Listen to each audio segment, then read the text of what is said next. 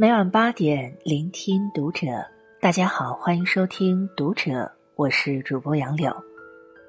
今天要和大家分享到的文章来自于作者刘娜。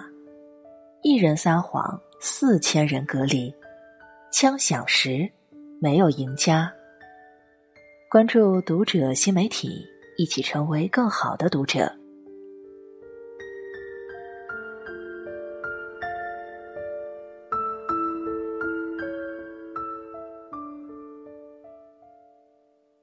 从大年三十至今，疫情成了全民关注的热词。医护人员驰援武汉救治一线，我们留守在家，拒绝传播病毒，不给国家添麻烦。如果无法做更多，那就管好自己，不伤别人。这是绝大部分普通人善良且朴素的认知，但也有一些人以反人性的思维。和非我族类的行动，让这场原本就凶险多变的抗疫任务变得更加复杂艰巨。二月二日，福建省晋江市英林镇公布一起新增感染肺炎的病例。这个男患者从武汉返乡归来，却对外谎称自己从菲律宾回来，仅仅撒谎也就算了，他还置父老乡亲的安危于不顾。到处参加聚众宴会，病情潜伏期间，他参加了闽南习俗的敬主宴请，而那场盛大的祭拜活动有三千多人参加。他不仅在英灵镇活动，还跑到了附近的东石镇参加婚宴。那天参加婚宴的有近千人。如今和该男子有过密切接触的七人。已被确诊为新冠肺炎，而参加这两场活动的四千人，也被居家隔离，接受十四天的医学观察。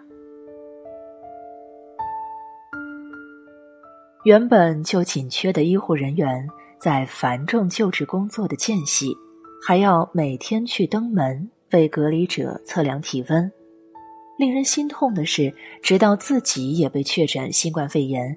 这个男子才改口称，自己是从武汉返乡，压根儿就不是菲律宾。半个喜剧中，任素汐饰演的默默说：“撒谎就是埋雷，雷暴时无人能够幸免。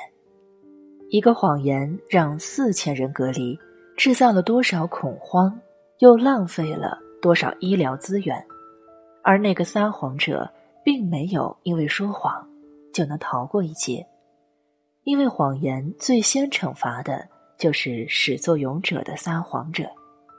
令人无奈的是，这样的人不是一个，而是一群。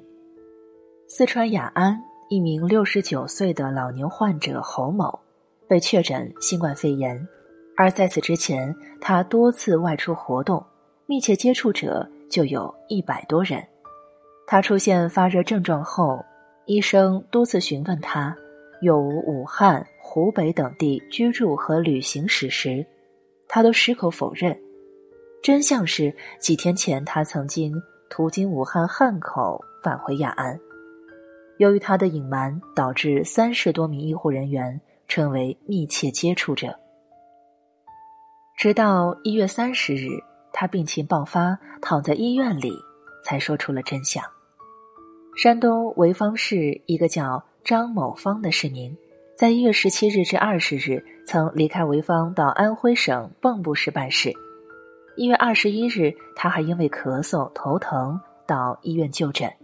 此后，他还和多人聚餐，发热后拒绝配合社区调查，不如实说明自己去了哪些地方，见了哪些人，致使和他接触的很多人在不知情中。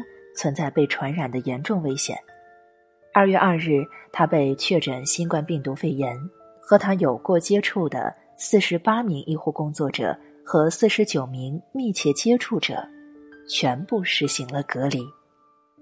而隔离治疗的他，也涉嫌以危险方法危害公共安全罪，终会面临法律的制裁。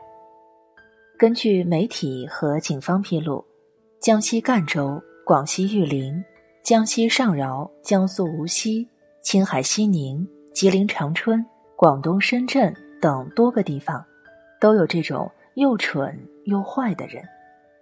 有的人因为刻意隐瞒病情，导致社区和卫生部门没有及时采取措施，而把病毒传染给自家年幼的孩子和年迈的父母，一家人都成了感染者。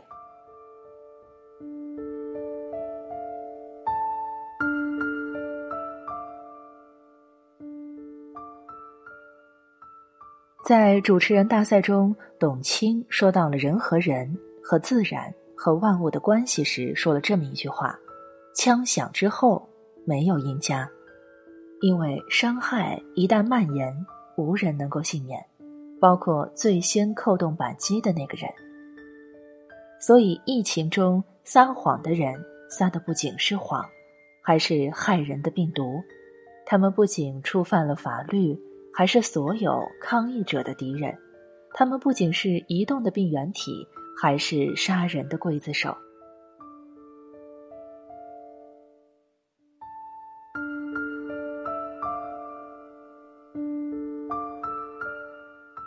那么，这样的人到底是怎么想的呢？一心存侥幸，重酿不幸。所有传染病的头号敌人都不是病毒，而是心存侥幸的轻视。因为轻视而导致病毒，只要选择一个人当宿主。很多和他接触过的人都成了人形病毒培养箱。从个体到制度的轻视和不重视，是所有传染病从一个病毒爆发成一场战争的根本问题。二，害怕歧视，终被歧视。因为害怕歧视，所以不想让自己深陷被歧视的尴尬。为了不受到歧视的攻击，选择用谎言让自己穿上尊贵的袈裟。但是，用谎言穿上的袈裟，不过是皇帝的新衣，早晚都会被人识破。新冠肺炎爆发后，在有些人脑海里，一条无形的歧视链已经形成。湖北人觉得武汉人是病毒的代名词，外地人觉得湖北人是病毒的代名词，外国人又觉得中国人是病毒的代名词。更多人为了绕开这条歧视链。索性走向了撒谎之路。三、恐惧、害怕，真相上门。人类历史发展到今天，讳疾忌医依然是人性的弱点。这次疫情，各类人群都易感，但确诊者多是老年患者。老年人，包括我们的父母，都有一个显著的特点，就是报喜不报忧。爱用谎言维持表面的平和，哪怕是自己患上了重病，还说一切都挺好。这种因为恐惧害怕而不愿面对真相的态度，反而最容易出现怕啥就有啥的难堪。四，我不好过，谁都倒霉，唯恐天下不乱的人，任何时候都有，疫情中也不例外。不排除个别从疫区归来的人担心自己已经感染病毒，但又不甘心只有自己感染病毒，所以到处走动，肆意传播，让更多的人和他一起受苦受难。这种变态幽暗的受害者心理非常少，但有一个就会害了一大群。对于隐瞒病情者，国家之所以要以危险方法危害公共安全罪论处。就是在道德无效时，法律必须兜底。五，修为匮乏，极度自私，除了思想和眼界，明知自己来自疫区，还到处串门走动，参加宴会，甚至拒绝向救命的医护人员说出真相的人，说到底是极度自私的人。只是所有的过度自私，最终不仅无法自保，而且。必然陷入自伤和他伤的宿命，因为传染病的另一个真相是：一百个人里有八十个人同仇敌忾、严防死守，十八个人麻木不仁、无所畏惧，两个人极度自私、到处祸害。那么这两个人就会通过那十八个人，让八十个人的努力白白浪费、毁于一旦。不原谅这些愚昧又自私的人。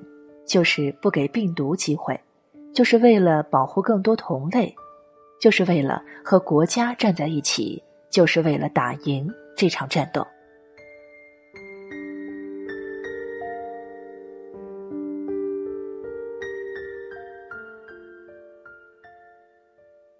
这篇文章的最后，还想再分享一个出租车司机的故事。呼和浩特一名女出租车司机姓万。一月三十日，她在自己被确诊新冠肺炎后，第一时间停运，并通过手机理出一月十八日到三十日通过微信支付乘坐过他的出租车的一百四十二名乘客的名单。他说：“对不起，他病了。”但不希望乘客再掉以轻心，也不幸患病。他呼吁，如果乘坐过他的车，发现发热、咳嗽、无力的症状，赶紧联系当地的疾控中心，规范就医。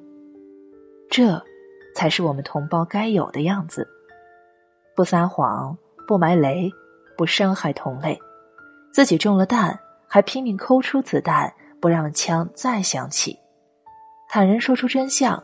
杜绝更多人的恐慌，他，还有我们大部分，都清楚的知道，疫情之下，我们共同的敌人是病毒，而不是同胞。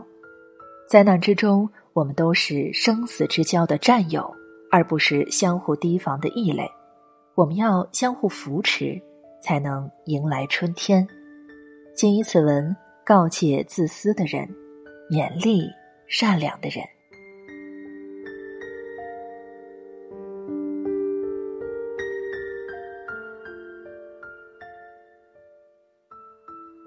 以上是今天和你分享到的文章，我是主播杨柳，感谢你收听读者，我们下期再见。